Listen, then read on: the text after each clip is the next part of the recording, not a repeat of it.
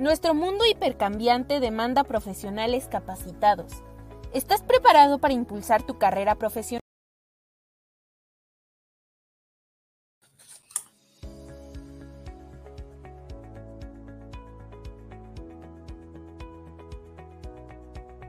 Nuestro mundo hipercambiante demanda profesionales capacitados.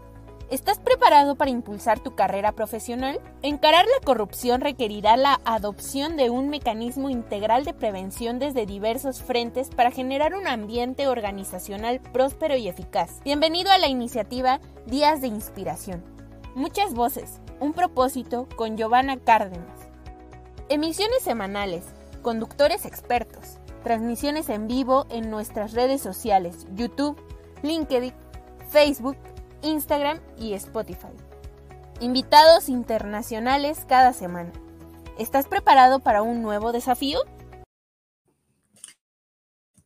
Hola, hola, muy buenas tardes con todos. Muchas gracias por conectarse a una edición más de Muchas Voces, un propósito del buen gobierno corporativo. Muy contentos realmente por la audiencia que venimos teniendo semana a semana. Y como bien saben, cada semana tenemos speakers e invitados internacionales muy, muy importantes y sobre todo referentes de la práctica en buen gobierno corporativo. El día de hoy me complace en presentar a Tamara Agnic, quien nos visita desde Chile. Adelante, Tamara, bienvenida.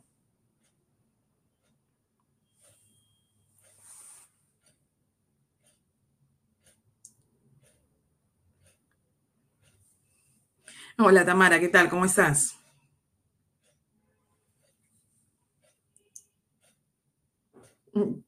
¿Tu audio? Ah, yo hablando como, como cotorra y estaba en silencio.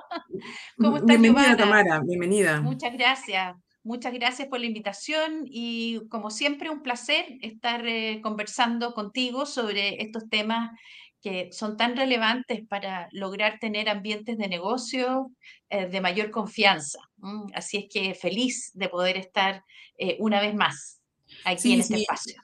Muchas gracias. De hecho, nosotros también muy felices y honrados de tu visita. Realmente eh, te has ganado el cariño de, todos los seguidores de Muchas Voces, un propósito del buen gobierno corporativo. Y de hecho, Tamara nos trae hoy día un tema muy, muy importante, ¿no? El cual le hemos denominado el buen gobierno corporativo, ESG y compliance, las dos caras de la misma moneda, ¿no? Realmente un tema muy, muy relevante. Voy a, eh, de alguna manera, a leer brevemente la, amplia reseña de, de, Tamara, quien desde ya es un referente en buen gobierno corporativo y prácticas ESG en toda América Latina. Tamara es ingeniera comercial de la Universidad de Santiago de Chile. También es magíster en Administración de Empresas de la Universidad Adolfo Ibáñez y diplomada en competencias directivas genéricas de la Universidad, de, la Universidad del Desarrollo. Es consultora experta en compliance y anticorrupción, prevención del lavado de activos, financiamiento del terrorismo, responsabilidad penal de las personas jurídicas y gobierno corporativo, sobre todo. En su extensa experiencia laboral se ha desarrollado, en, entre otros, como superintendente de pensiones, directora nacional de la Unidad de Análisis Financiero UAF y también del Ministerio de Hacienda de Chile. Actualmente es socia y presidenta de ETI Colabora, directora ejecutiva del proyecto Promociona Chile, también directora del Consejo del Banco Estado, así como también directora y vicepresidenta de Chile Transparente, cofundadora y coordinadora de Woman and Compliance en Chile. Realmente muy admirable tu trayectoria, Tamara, y una vez más, muchas gracias por visitarnos en el espacio de Muchas Voces, un propósito. Adelante. Muchas gracias, Giovanna. Bueno, yo voy a compartir una presentación con ustedes con el objetivo más bien de, guiar una conversación. ¿ah? Eh, eh, la gracia que tienen estas temáticas es que nada de esto está escrito en piedra, sino que mm, más bien lo que necesitamos hacer muchas veces es dejar los espacios para reflexionar sobre determinadas materias que nos permitan hacer los cambios necesarios dentro de nuestras organizaciones. ¿Y por qué? Porque cada organización es distinta y así como cada organización es distinta, requiere un traje diferente. Tal cual como los seres humanos tenemos contexturas, tamaños, portes eh, distintos, no podemos usar todos talla 8 o talla 12. No, cada uno necesita, ¿verdad? Un, eh, una medida específica eh, y lo que nosotros pretendemos hacer eh, poniendo estos temas sobre la mesa es precisamente que cada uno encuentre su talla. Y bueno, hoy día la idea es que conversemos sobre algo que para muchos aún siguen siendo cuestiones opuestas o que tal vez no se relacionan, que son los aspectos o la perspectiva denominada desarrollo sostenible, que hoy día está empaquetado en esta sigla de ESG, ASG o ESG, si es que lo decimos en inglés, ¿ah? y el cumplimiento o el compliance. Y mm, mi idea es compartir con ustedes la visión de que ambas cosas, si bien han venido siendo trabajadas de manera eh, paralela y en forma separada, no son más que, la misma, que las dos caras de una misma moneda. Y, y, tal vez un hilo conductor que uno encuentra en esta perspectiva ESG o en esta visión de desarrollo sostenible con el compliance es la ética la ética plasmada, ¿dónde? Plasmada fundamentalmente en la G del ASG, en la G, que no es otra cosa que el gobierno corporativo, que eh, eh, es el elemento central de este, de este programa. Y un primer vistazo a las ideas generales que me interesa compartir. Primero, eh, iniciar con una visión un poco retrospectiva de lo que ha sido la sostenibilidad en el mundo, esta visión de sostenibilidad y la relación que ha tenido la empresa con la sociedad. Y a raíz de esta relación, cómo también han ido modificando las distintas herramientas que utiliza la empresa para gestionarse. Como segundo punto, algunos chispazos o algunos apuntes sobre el gobierno corporativo y los criterios ESG o los criterios ASG en la estrategia organizacional. Eh, también me interesa eh, empezar ya a hacer esa relación entre la función o el rol que cumple el compliance en la ampliación del mapa de riesgo definido bajo esta perspectiva ESG. Eh, y por qué no terminar con em, algo que eh, también se ha visto en algunas partes, o lo he visto yo, que, que algunas organizaciones lo tienen como un poquito desconectado, que es la reportabilidad.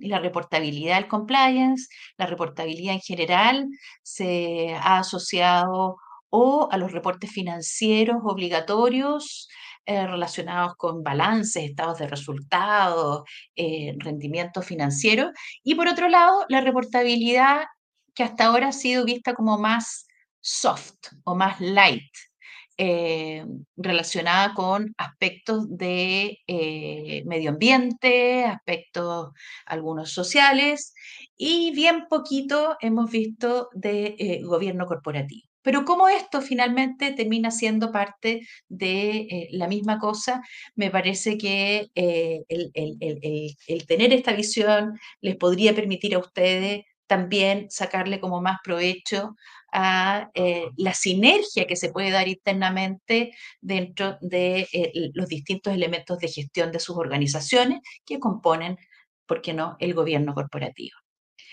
Y, el, primer vistazo tal vez es ver el rol que eh, tienen los directorios de la empresa en hacerse cargo de algo que estamos viviendo cada vez con más frecuencia y en todos los países. Aquí mm, prácticamente no hay ninguno que esté eh, saliendo libre, que es la desconfianza. Hoy día el, desarrollo de la legítima actividad empresarial está sujeta a un escrutinio público mucho mayor. Eh, y eso ha implicado que en la medida que no vamos confiando crece la necesidad de más transparencia. Y lo quiero graficar en, estos dos ejes, por un, en un lado el eje de la confianza y por otro lado el eje de la transparencia. Y al revés de lo que uno pudiera pensar en la medida que hemos ido ampliando los espacios de transparencia por la hiperconectividad, por la existencia de las redes sociales, en fin, eh, hemos visto un descenso bien significativo de la confianza que tiene el entorno en el desempeño de las organizaciones empresariales. Y es así que hace algunos años, no sé, pensemos hace 20, 25 años, 50 años si quieren, la sociedad en general confiaba en las empresas porque sí, porque cada uno eh, hacía su trabajo muy puertas adentro y nadie se preocupaba mucho de cómo estaban llegando a un determinado producto o servicio, que era lo que conocíamos en ese momento como la confianza ciega. ¿ah? Vamos a confiar ciegamente en, em, eh, en, no sé, en la Coca-Cola, vamos a confiar ciegamente en Siemens, vamos a confiar ciegamente en Volkswagen. Pero cuando empieza a avanzar el desarrollo eh, natural de la humanidad, entonces, em, y se empiezan a conocer algunas eh, situaciones que ocurrían al interior de las organizaciones, entonces el entorno empieza a hacerse más preguntas y dice, bueno, si yo voy a confiar en usted, me gustaría que me contara, ¿ah? que me contara cómo está logrando llegar a estos productos, no sé, a tan bajo costo. Entonces, cuénteme.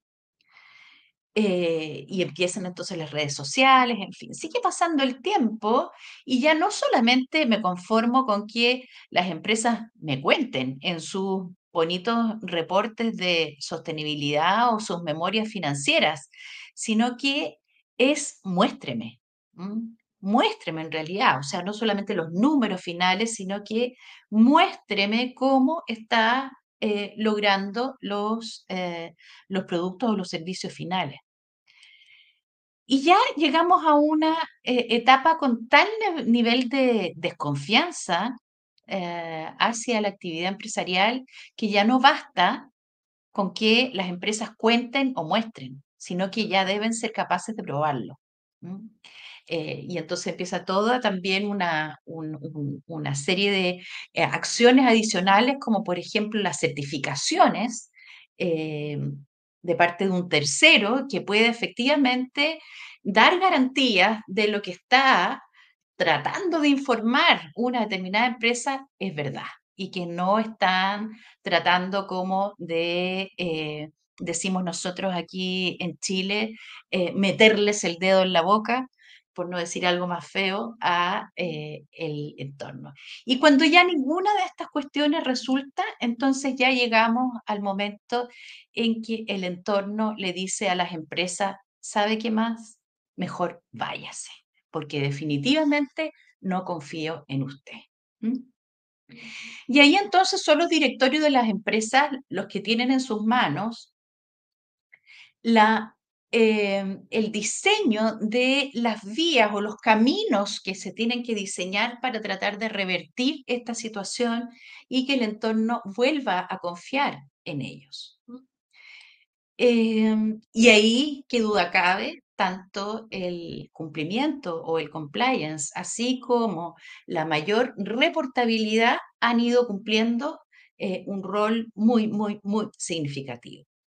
Y si vemos una pequeña, pequeña, muy rápida trayectoria de lo que ha sido la evolución de la relación entre la empresa y la sociedad, relacionándolo con el gráfico anterior, eh, tal vez cuando eh, recién el entorno le empieza a exigir cosas a las, em, a las empresas, em, nace toda una corriente de, de, filantropía corporativa. Y era muy frecuente ver donaciones muy importantes de determinadas empresas hacia determinadas ONG o hacia ciertas causas sociales que podrían ser de alguna manera muy bien valoradas eh, por el, entorno. Pero algunos empezaron a usar mal el instrumento y empezamos a darnos cuenta que si bien había organizaciones y empresas que lo hacían de todo corazón y con muy, muy bien intencionado, hay otras que, que no, que lo trataron como un elemento tal vez de, de, de marketing y no era tan verdad la filantropía corporativa. Y se empieza entonces a perder la confianza. Viene entonces una eh, etapa donde ya eh, se empezó a utilizar este relacionamiento para las causas con más marketing. Aquí en Chile, como en varios países también de la región, eh, la Teletón, que va en, pro de niños que han tenido alguna discapacidad, que han sufrido algún accidente o que tienen alguna discapacidad, y veíamos grandes campañas para recaudar fondos, pero siempre la empresa presente no en silencio, sino que con eh, mucha publicidad, que al principio fue muy bien valorado, pero después esto también empezó a perder cierta legitimidad en, el entorno, eh, pensando que esto se hacía única y exclusivamente no por ayudar a la Teletón, sino que eh, por tratar de lavar imagen. Luego, em, también el mundo globalizado empieza a avanzar rápidamente en fórmulas que pudieran eh, ayudarle a las empresas a mostrar y que lo que estén mostrando sea creíble por el entorno. Eh, toda una corriente de responsabilidad social, de acuerdo con los estándares universales que se empezaron a, a tratar, solamente por mencionar algunos. Tenemos ahí el GRI y el SASB, uno desde la óptica más de eh, ambiente, de, variables ambientales y sociales, y el SASB mucho más focalizado con el foco en los inversionistas, en la parte financiera. Luego viene toda una ola de creación de valor compartido, donde se le dice a las empresas, ok, eh, para que me acepte el entorno, para que el barrio esté de acuerdo con que tal o cual empresa funcione, necesitamos pensar en algunas cuestiones que le den valor no solamente a la empresa, sino que también a los grupos de interés. Entonces empezaron a construir eh, proyectos de valor compartido, que tuvieran valor compartido eh, para los proveedores, valor compartido para los clientes, valor compartido para los trabajadores. Pero hoy día estamos en una situación que va incluso más allá. Y, en este siguiente gráfico, tal vez lo veo eh, de manera gráfica mucho más nítido, eh, que es en que las empresas buscaban este, eh, esta licencia social para operar con los clientes, con los proveedores, con las autoridades, con trabajadores, con comunidades, es decir, con sus distintos stakeholders por la vía de eh, encontrar algo en común, estando la empresa en el centro. Pero esta mirada, que, a, mi juicio la mayoría de las empresas se encuentran hoy día en esta circunstancia, tienen que ir evolucionando hacia algo que es eh, un poquitito más ambicioso, que es incorporar los desafíos de sociedad en el centro y que la empresa sea uno más, un actor más, que en conjunto, de manera colaborativa, con los distintos stakeholders, clientes, proveedores, autoridades, trabajadores, comunidades, resuelven alguna problemática de la sociedad, algunos desafíos de la sociedad. Y es ahí entonces donde también se empieza a poner sobre la mesa con mucha fuerza la definición del propósito para las organizaciones, del propósito para las empresas. Antes nos habíamos quedado en la misión y visión. Bueno, ahora tenemos que avanzar un poquitito más allá, que es definir para qué estamos aquí. ¿Estamos aquí para ganar dinero? No, el ganar dinero es una vía para conseguir algo superior a eso. Y algo superior a eso tiene que ser hacerse cargo de algún desafío de la sociedad. Eh, eh, y ahí cada empresa, obviamente, tiene que ser capaz de identificar en qué manera su existencia se justifica para que en conjunto con los otros entes de la sociedad, tanto públicos como privados, sociedad civil, etcétera, podemos ir resolviendo ciertos eh, desafíos. Ahora, esto claramente está absolutamente relacionado con esta visión o esta perspectiva de desarrollo sostenible, que solamente para efectos de recordar de qué estamos hablando cuando hablamos de desarrollo sostenible, es que es aquel que satisface las necesidades del presente, pero sin comprometer la capacidad de las futuras generaciones. Es decir, sin atentar contra nuestros hijos, nuestros nietos, nuestros bisnietos, eh, al momento de desarrollar la legítima actividad económica. Muy bien, yo desarrollo la actividad económica, muy legítima, pero por ningún motivo, bajo ningún punto de vista, pueden hoy día las empresas afectar a esas futuras generaciones. Y eso claramente nos llama a ser responsables en el crecimiento económico, cuidando variables como el medio ambiente, el bienestar social y qué duda cabe, la herramienta fundamental para aquello es el gobierno corporativo. Y el desarrollo sostenible es un concepto que por primera vez apareció por ahí de manera como más formal o sistematizada en el año 1987 con la publicación del informe Brundtland, encargado por las Naciones Unidas, que lleva el, apellido de la ministra que, que lideró eh, eh, este informe para las Naciones Unidas. Y en este informe se alertaba ya de manera muy eh, contundente y, con mucho detalle y, con mucho respaldo las consecuencias eh, medioambientales negativas del desarrollo económico y de la globalización. Y, por cierto, no veía solamente lo malo, sino que también este informe trató de buscar posibles soluciones a estos problemas derivados de la industrialización sin borde y el crecimiento de la población también un poquitito ya desbocado. Eh, y eso hace que las agendas de las empresas em, tengan que empezar a abrirse. Ahí a identificar eh, los riesgos que van mucho más allá de sus propias fronteras. Antes los riesgos de las empresas estaban ahí como bien concentrados, riesgos operativos, que, que, se corte la luz, que se eche a perder eh, eh, una máquina, que no llegue el operario a tiempo. Esos eran los riesgos de verdad eh, en los que estaban absolutamente concentradas las organizaciones, es decir, mirándose muy hacia adentro. Pero hoy día, dada, eh, dados estos desafíos, las agendas son mucho más desafiantes, donde en, en, en, los equilibrios que tienen que buscar las organizaciones, tienen que lidiar con temáticas que en el pasado no eran comunes para las empresas, como por ejemplo temáticas relacionadas a derechos humanos o la equidad de género, o la inclusión y la diversidad, o cómo estoy afectando a mi entorno, a las comunidades que pueden ser un vecindario, por ejemplo, en el caso de una constructora, o que puede ser una comunidad de pueblo originario en el caso de las empresas eh, mineras o las forestales, etc. ¿Y para qué decir temas de derechos de los consumidores? Mm, claro, yo les entrego un producto, un servicio al consumidor, pero no es eh, yo te doy y tú aceptas lo que, lo que yo te doy, tal cual como a mí se me ocurra. No, hay determinados derechos que también están siendo cada vez más exigentes. Y esto por mencionar solamente algunos, se me ocurre un sinnúmero más, eh, protección de datos personales, etcétera. Pero hay cambio climático, ¿por qué no?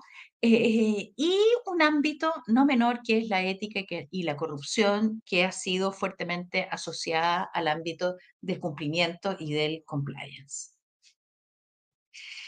Eh, pero a mi juicio, de los llamados de atención o de las alertas más significativas que ya hacen nítida la idea de que no hay empresas por allá Estado por acá, sociedad civil en otra vereda, sino que somos todo parte de un todo, es aquí, en los desafíos eh, que están incorporados en los Objetivos de Desarrollo Sostenible, que fueron definidos el año 2015 con un horizonte hasta el 2030, que ya nos vamos acercando, pero que em, hace de alguna manera eh, eh, mucho más ambiciosa la agenda para las empresas privadas.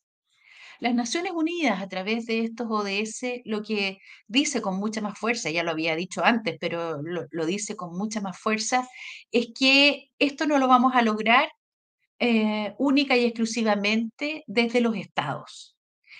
Eh, el cumplir esta ambiciosa agenda eh, relacionada con temáticas de salud, bienestar, de ponerle fin a la pobreza, de tener instituciones sólidas que garanticen paz, justicia, en fin, no se va a lograr única y exclusivamente desde los estados, sino que necesitamos la concurrencia activa del sector privado.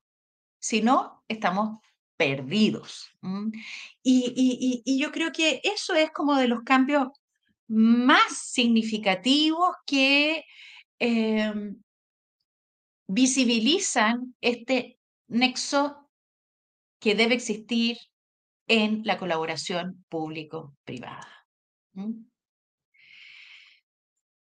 Y el desarrollo sostenible y los ESG o los ASG o los ESG, como quieran ustedes eh, llamarle, que también se empieza a empaquetar de otra manera esta mirada de desarrollo sostenible, que si me permiten, podrán estar o no estar de acuerdo conmigo, pero yo lo veo así, que eh, el hablar de ESG o hablar de ASG no es otra cosa que lo mismo que veníamos conversando desde los años 80 bajo la mirada de desarrollo sostenible, pero ahora quien lo empuja es el mundo de los inversionistas, es el mundo de los que ponen la plata, ¿ah? de los que ponen el, dinero y por eso es que avanza con más fuerza o con más visibilidad o con más rapidez. Eh, y el mundo de los inversionistas tradujo, a mi juicio, eh, y no solamente a mi juicio, ya hay varios que, piensan también así, eh, tradujo este mundo del desarrollo sostenible en una sigla, que es muy pegadora, que es muy marquetera, que algunos creen que es una moda, pero no lo es. Es simplemente hablar de lo mismo pero con un poquito más de revolcones, como dicen nuestros amigos mexicanos. ¿ah? La misma gata, pero un poquito más revolcada. Y esa es entonces la sigla ESG o la sigla ASG. Y en el mundo de hoy, a mi juicio, una industria, una organización, una empresa del tamaño que sea, no podrá ser sostenible en el tiempo si es que no incorpora esta mirada o esta perspectiva de eh, las variables ambientales, sociales y de buen gobierno corporativo en su manera de gestionarse.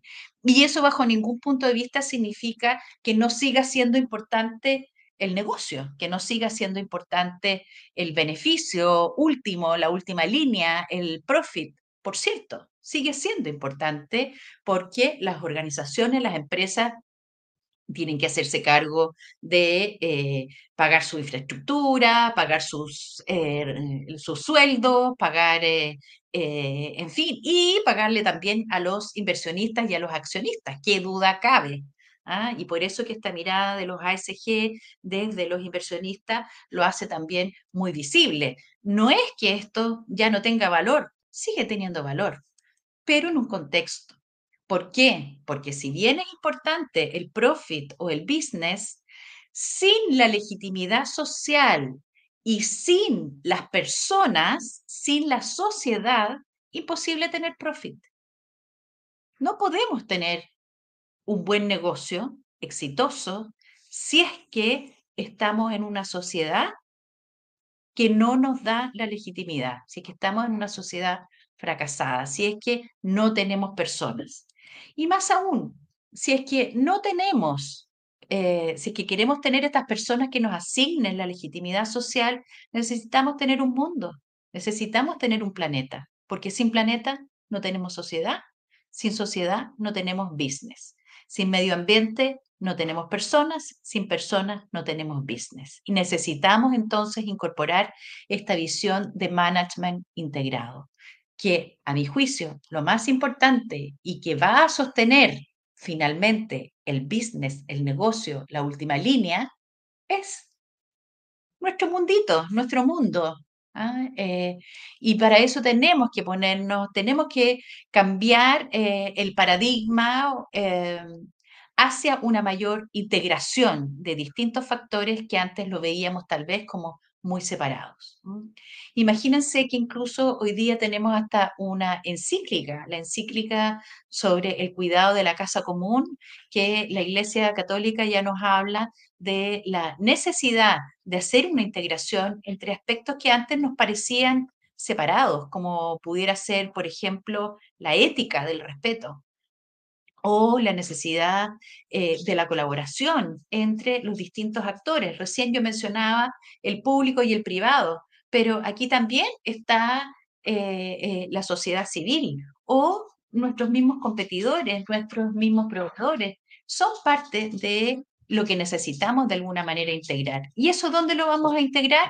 Algo ya se lo deslicé con esta definición de propósito que eh, le da, por así decirlo, el, la vida, el corazón, el alma a una determinada empresa o el desarrollo legítimo de una determinada actividad eh, empresarial.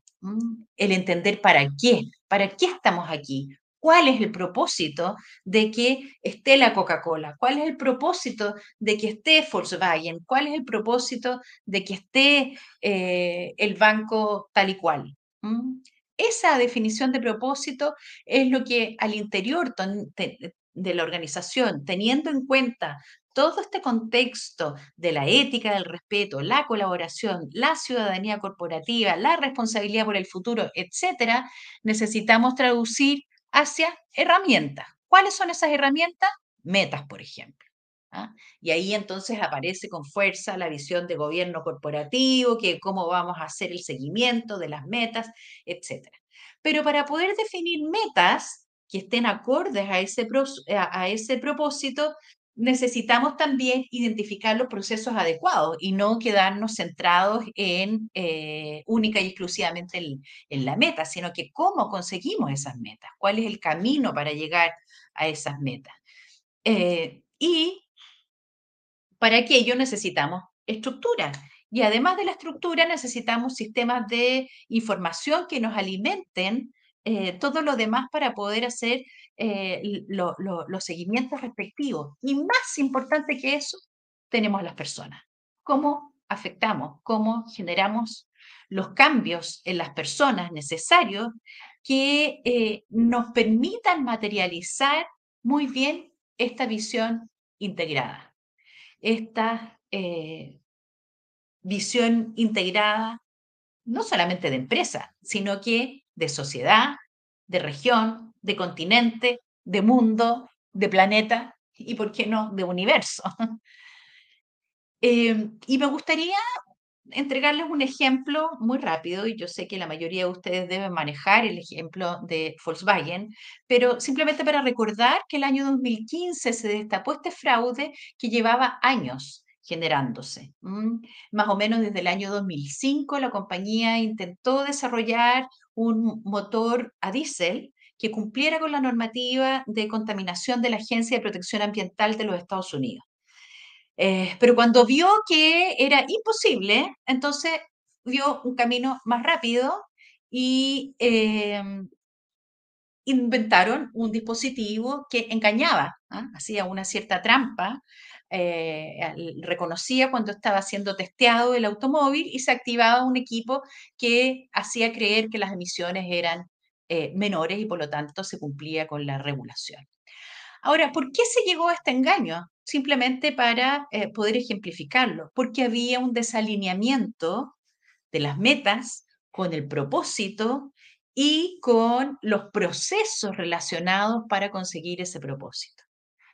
La meta que era convertir a la empresa en el mayor fabricante de vehículos a nivel mundial, impulsó a las personas que están en la base de la pirámide a eh, comportarse de una manera inadecuada, porque eh, esto se tradujo en números muy significativos, que era impulsar las ventas de autos desde 6 eh, a más de 10 millones en un tiempo muy acotado. Y eso llegó a sacar lo peor del ser humano, para poder, ¿para qué? Para cumplir la meta, porque se puso el foco en esa meta y eh, en ese resultado más bien, y no cómo íbamos a cumplirla, y mucho menos en el propósito. Como existía entonces desalineamiento de los componentes de la estrategia organizacional, esta meta llevó, qué duda cabe, a eh, tener una mirada de corto plazo, una mirada de concentrarnos siempre en lo urgente y perder de vista este desarrollo, esta visión de desarrollo sostenible que necesitamos para el largo plazo. Por cierto que eh, se empiezan a hacer más laxos los controles y empiezan a aceptarse algunas conductas antiéticas. ¿Por qué? Porque necesitábamos cumplir una determinada meta. Yo no digo que toda la organización, pero sí hubo ahí eh, eh, ciertos equipos que tuvieron que ponerse de acuerdo y lo más probable es que ni siquiera hayan em, concebido o ni siquiera hayan visto que estaban causando un daño tan tremendo a la reputación de eh, la organización. ¿Ah? Eh, y, por cierto, en la medida que nos vamos viendo medios alejados de la meta, empezamos a tener cada vez menos aversión al riesgo por parte de, eh, de quienes están ahí, que en este caso eran ejecutivos de la alta administración. Las consecuencias para Volkswagen, ¿para qué decir? Fueron nefastas, ¿ah? eh, eh, pero lo principal, y para relacionarlo con las primeras láminas que traje para conversar, es la desconfianza hacia la compañía y al empresariado en general.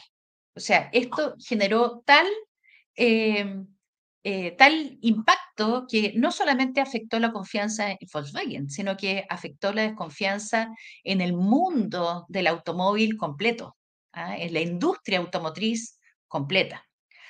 Eh, ahora, evidentemente, esto llevó a reaccionar a Volkswagen, porque también el, el, impacto en el largo plazo se va a ver según la capacidad de respuesta que tengan las organizaciones que se ven involucradas en, esta, en estas situaciones. Y eso, evidentemente, ¿cómo se puede revertir? Adoptando buenas prácticas, adoptando un mejor gobierno corporativo.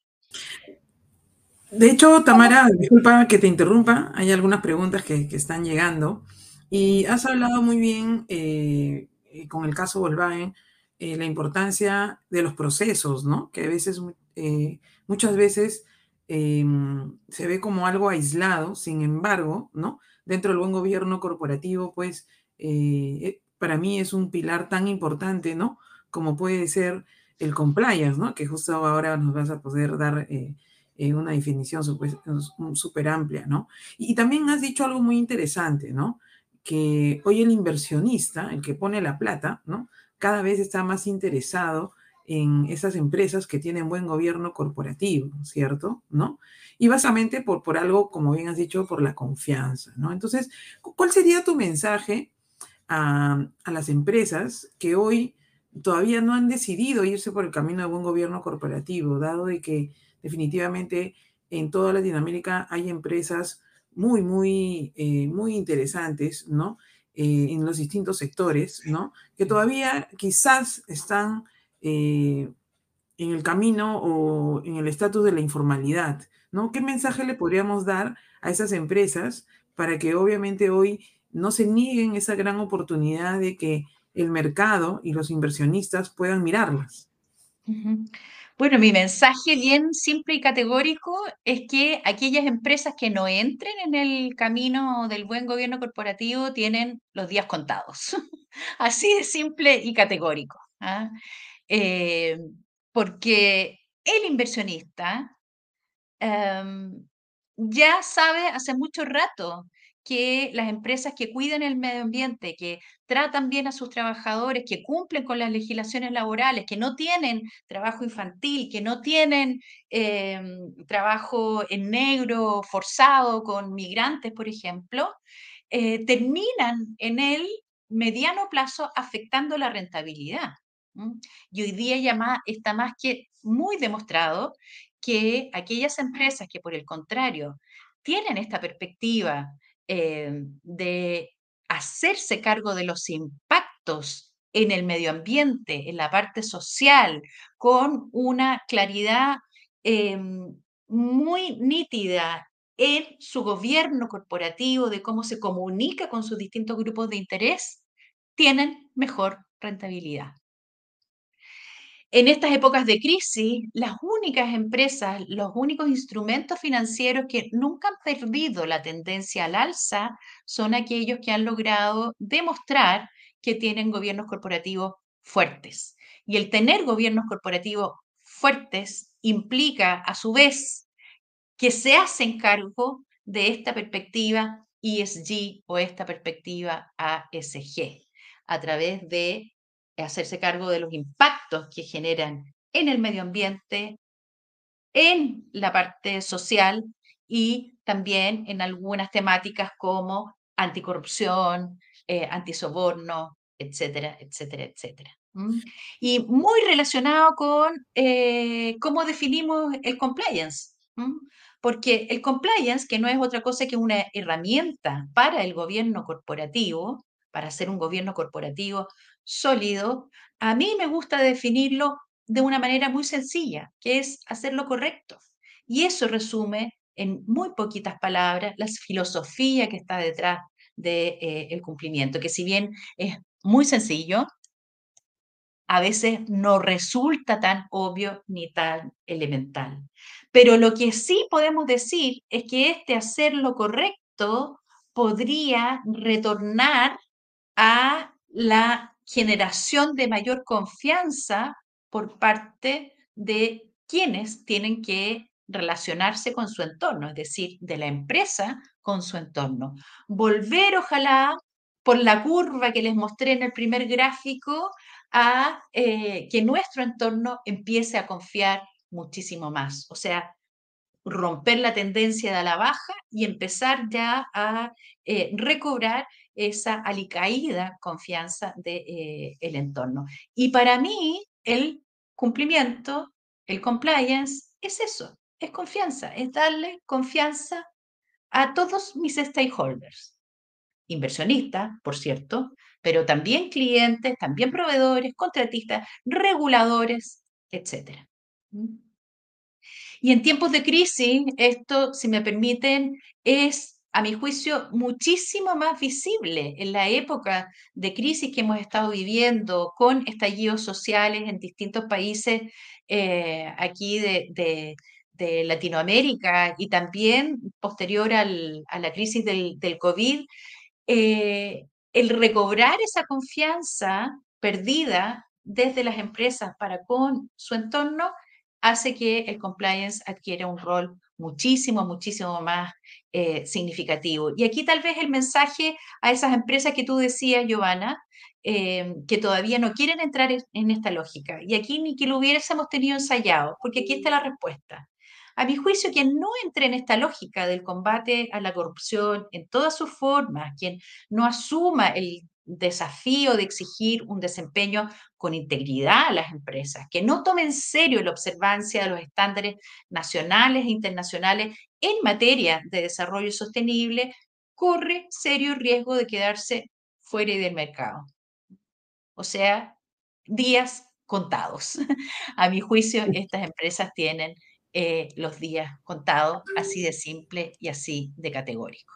Y así de duro, y así de duro. De hecho, ahí una pregunta, no, es, es la realidad, ¿no? Es la realidad y por eso se genera este espacio de muchas voces, un propósito buen gobierno corporativo, para dar eh, mayor claridad del concepto, ¿no? Eh, no es, eh, hoy no es una ley, ¿no? Es voluntario, ¿sí? Sin embargo, quienes no, no empiezan ese viaje del buen gobierno corporativo, lamentablemente no suena duro, pero este, no van a ser consideradas, ¿cierto? Finalmente eh, se, sabe por experiencia que finalmente van a desaparecer, ¿no? Y hay algo muy rescatable con la amplia experiencia que tú también tienes como directora, que efectivamente el buen gobierno corporativo genera riqueza, genera rentabilidad, ¿no? Parece muy, muy romántico, muy filosófico, pero es real, ¿no? Es real. Obviamente el buen gobierno corporativo lo que hace es, de alguna manera, em, generar buenas prácticas, ¿no? Generar esa confianza,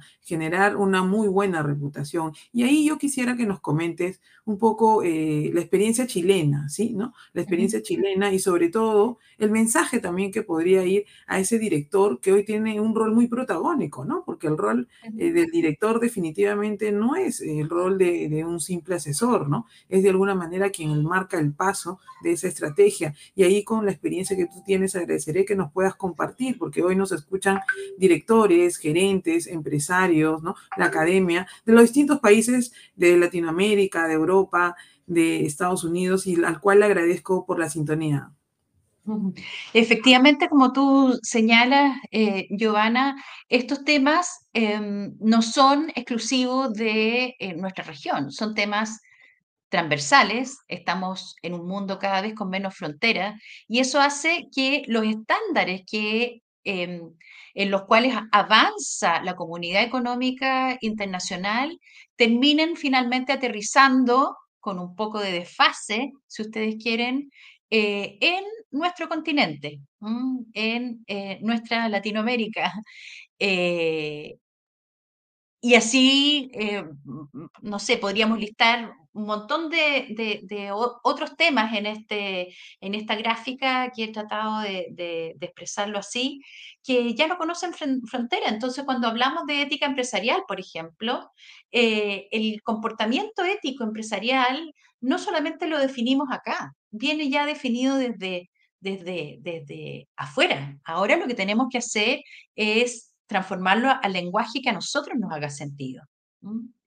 Eh, y qué duda cabe, la plataforma de todo esto es la sostenibilidad. Los programas de cumplimiento han ido evolucionando así como la mayoría de las temáticas, pasando desde programas basados exclusivamente en cumplimiento hacia programas basados en valores, mucho más amplios. ¿ah? Antes era el checklist, hacemos, no hacemos, hacemos, hacemos hoy día esta concepción de hacer lo correcto, de que eh, los, principios y valores corporativos tienen que estar permeados en toda la organización eh, y que deben ser además agentes motivadores para quienes se desempeñan dentro, o sea, con los colaboradores en general de esas organizaciones, pero también eh, de pronto con, motivadores para el consumidor.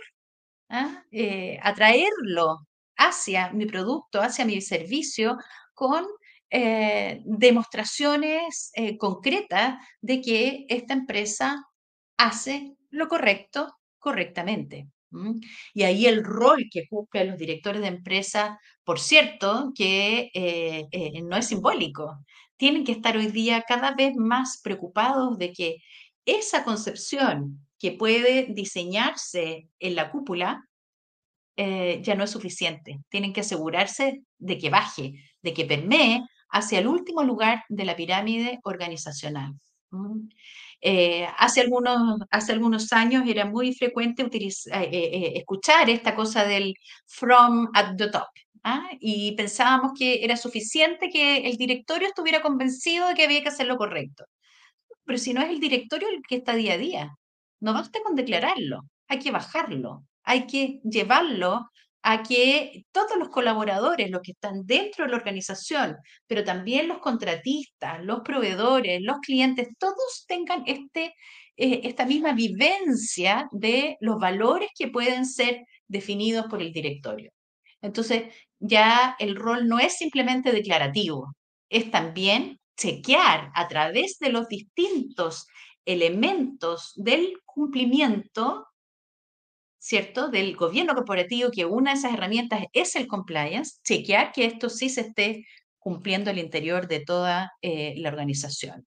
Yo creo que el compliance es un seguro de vida para las organizaciones. El compliance es una garantía de que eh, las organizaciones pueden mantenerse en el tiempo porque algunas que, si bien pueden obtener ganancias relevantes eh, en el corto plazo en mercados como el nuestro, que todavía están un poquitito desfasados con los más desarrollados en, Europa, por ejemplo, eh, la actividad empresarial, lo hemos dicho, está bajo sospecha. Eh, y no es solamente aquí en Chile, es en Perú, en Colombia, en Ecuador, en prácticamente todo el mundo, esta actividad empresarial está bajo eh, sospecha. Y hoy día, además, es fuertemente amplificada por las redes sociales y por eh, los distintos canales de comunicación que permiten a los que antes no tenían voz tenerla. Y a mi juicio, esto más que verlo como un riesgo, tenemos que verlo como una gran oportunidad y que es aprovechar este impulso para avanzar muchísimo más rápido en el camino que nos conduzca a mejores estándares y hacer las cosas mucho mejor de lo que las hemos venido haciendo hasta ahora. O sea, si antes no, da, no podíamos dar garantías de que lo estábamos haciendo bien, hoy día es lo único que nos puede salvar la vida como empresa, como persona jurídica. Eh, y el compliance, siendo un elemento central para el buen funcionamiento del gobierno corporativo, eh, es el manejo adecuado de los programas de cumplimiento, termina siendo la forma en que las organizaciones pueden asegurar la sostenibilidad de las compañías en el largo plazo. Eh, y acá en Chile, yendo a tu pregunta de la experiencia en, Chile, Giovanna, eh, nuestro principal regulador financiero, que es la Comisión para el Mercado Financiero, dictó a fines en el último trimestre del año pasado la norma de carácter general, que tiene ahí un número que no tienen para qué aprendérselo, la 461, que modifica el contenido de la memoria anual que eh, los emisores de valores tienen que entregar a eh, sus distintos stakeholders. Eh, diciéndole ya, no solamente usted tiene que publicar su balance, su estado de resultados, la composición del directorio, sino que tiene que informar prácticas en materia de sostenibilidad que tengan impactos materiales para todos los grupos de eh, interés, partiendo evidentemente por los emisores, eh, por, los inversionistas, que son los que están eh, más interesados en, en, saber, pero también hacia todo el resto de los grupos de interés. Y esta norma de carácter general agrupa en esta sigla ASG o ESG las temáticas que ya van a ser obligatorias en Chile de reportar o de comunicar por parte de las organizaciones. Hay algunas en el ámbito ambiental, por ejemplo, ¿ah? cómo se integra el enfoque de sostenibilidad en los negocios, en los distintos procesos de evaluación y las definiciones estratégicas. Y no va a bastar con eh, decir lo hacemos, sino que estando en una norma concreta, exigible, fiscalizable, es posible que eh, eh, incluso las organizaciones puedan ser después sancionadas si es que informan algo que no es correcto. Eh, también dentro de la óptica o esta, o esta variable ambiental, uno de los aspectos que se solicita es la existencia de modelos o programas de cumplimiento ambiental, compliance, compliance ambiental, que tal vez en, el pasado lo asociábamos exclusivamente al compliance para prevenir situaciones de anticorrupción, hoy día el compliance es muchísimo más amplio. El hacer lo correcto, el hacer lo correcto con el regulador, pero hacer lo correcto también con el medio ambiente. Y en el ámbito de esta variable social, eh, alguna de las cuestiones que están, que, están ahí eh, es, por ejemplo, van a tener que informar las organizaciones, las empresas, la brecha salarial en el directorio de existir, porque a veces también esos, en, en, algunas empresas hay algún director que tal vez se le paga más, a otro se le paga menos, eh, porque uno logró negociar más y otro negoció, eh, tuvo menos habilidades de negociación. No, el rol que cumplen los directorios tiene que responder a una determinada función y por lo tanto, ojalá el, mensaje que se nos está dando ahí, que ojalá exista una remuneración o una compensación que esté acorde a lo que se le exige a cada uno y no a las habilidades eh, de negociación individuales de cada uno de esos directores. Eh, por ejemplo, otro de los, eh, de los aspectos que se que se está solicitando en esta norma, que se informe eh, de parte, por parte de las empresas, es la equidad salarial y existencia de políticas en materia no solamente en el directorio, sino que en toda la organización. políticas de pago proveedores. ¿Cuánto nos estamos demorando en eh, pagar a nuestros proveedores? 120 días, tres meses, 30 eh, días, como es el, el, ojalá el requisito o la, o la buena práctica. Em, ¿Cuáles son las políticas nuevamente de cumplimiento, de compliance sobre los derechos de los consumidores, de los clientes? Y, y, así, yo aquí solamente he puesto algunos, algunos ejemplos. Y en el ámbito de gobernanza o de gobierno corporativo, por ejemplo, algunos aspectos que se están solicitando eh, a las empresas informar en sus eh, memorias en, sus memorias anuales es, eh, por ejemplo, la gestión de los conflictos de interés que pudieran afectar a la libre competencia o eh, las principales actividades de los comités eh, que se hayan realizado durante el año. Ok, esta empresa tiene esta conformación del directorio con determinados comités. Bueno, cuál ha sido el aporte de esos comités. Rinda cuenta, díganos a han estado abocados.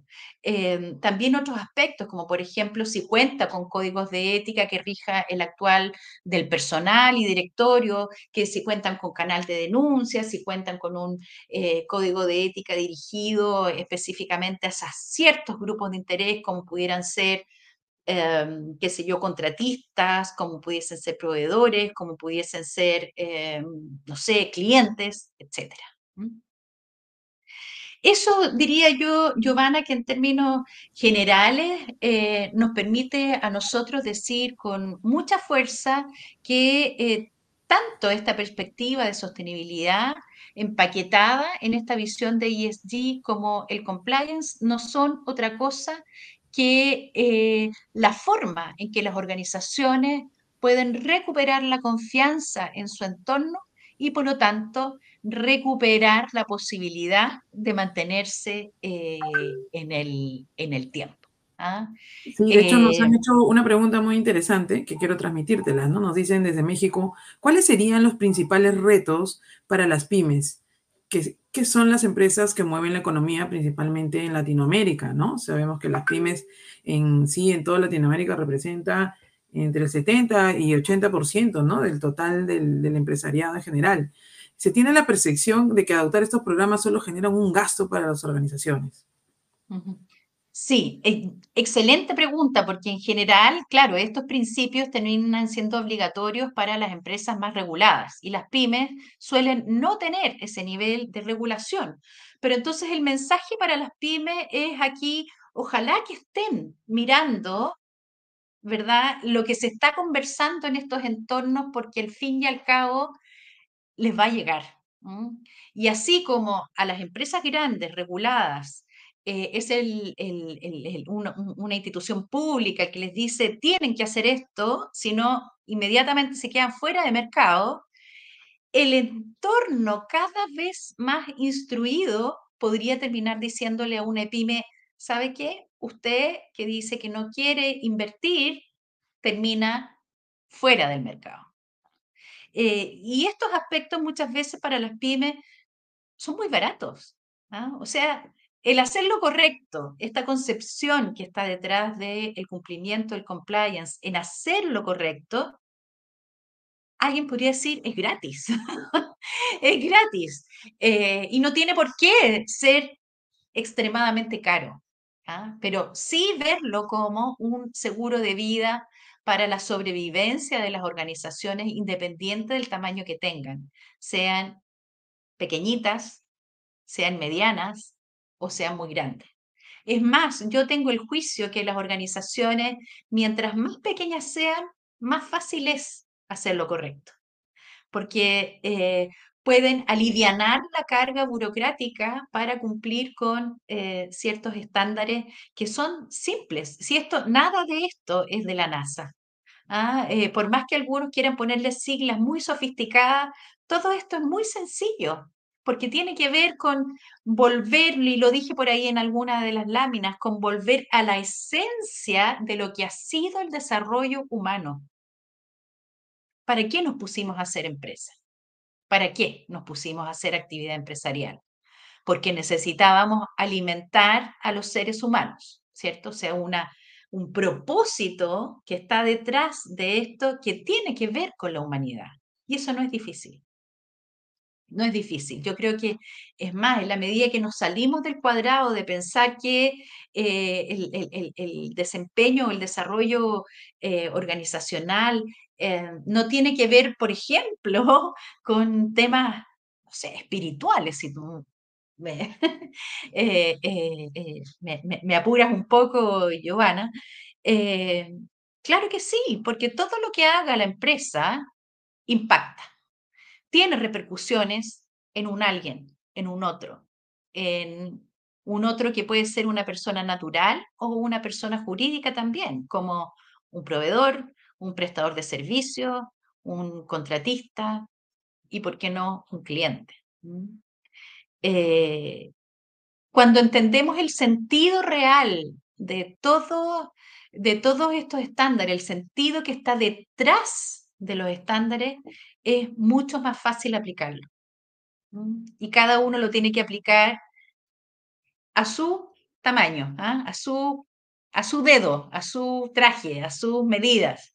¿ah? Eh, y, claro, tratar de emular lo que hacen las grandes organizaciones en una pequeña, sin duda que es para morirse, que es morirse de la burocracia. No, las empresas pequeñitas necesitan un traje liviano. Menos es más, siempre. ¿ah? En las organizaciones grandes también, menos es más. Hagámoslo sencillo para que a la gente eh, no le sea difícil cumplir lo que les estamos exigiendo. Sí, es correcto. Em, efectivamente, no hay que, eh, no hay que, no hay que dar mensajes de miedo, ¿no? Realmente el buen gobierno corporativo es finalmente a la, medida del tamaño de la empresa, del sector en que se encuentre y muchos piensan efectivamente hay un mito, ¿no? Que es un error finalmente que es caro, ¿no?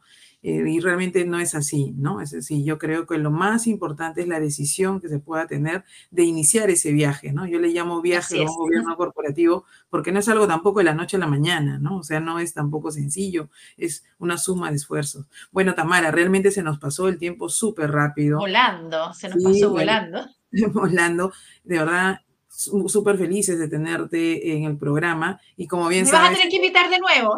Sí, de todas maneras, de todas maneras, el público es finalmente quien, quien te reclama y muchas gracias. Muchas gracias a todas las personas que se han eh, conectado el día de hoy de diferentes partes del mundo y a ti también, Tamara, de verdad, muchas gracias por conectarte desde Chile y compartir todo con tu conocimiento. Gracias, Tamara. No, Gracias a ti, Giovanna, por este espacio y, que das para todos, ¿ah? no solamente para mí, para todos, para que tengamos un mundo mejor.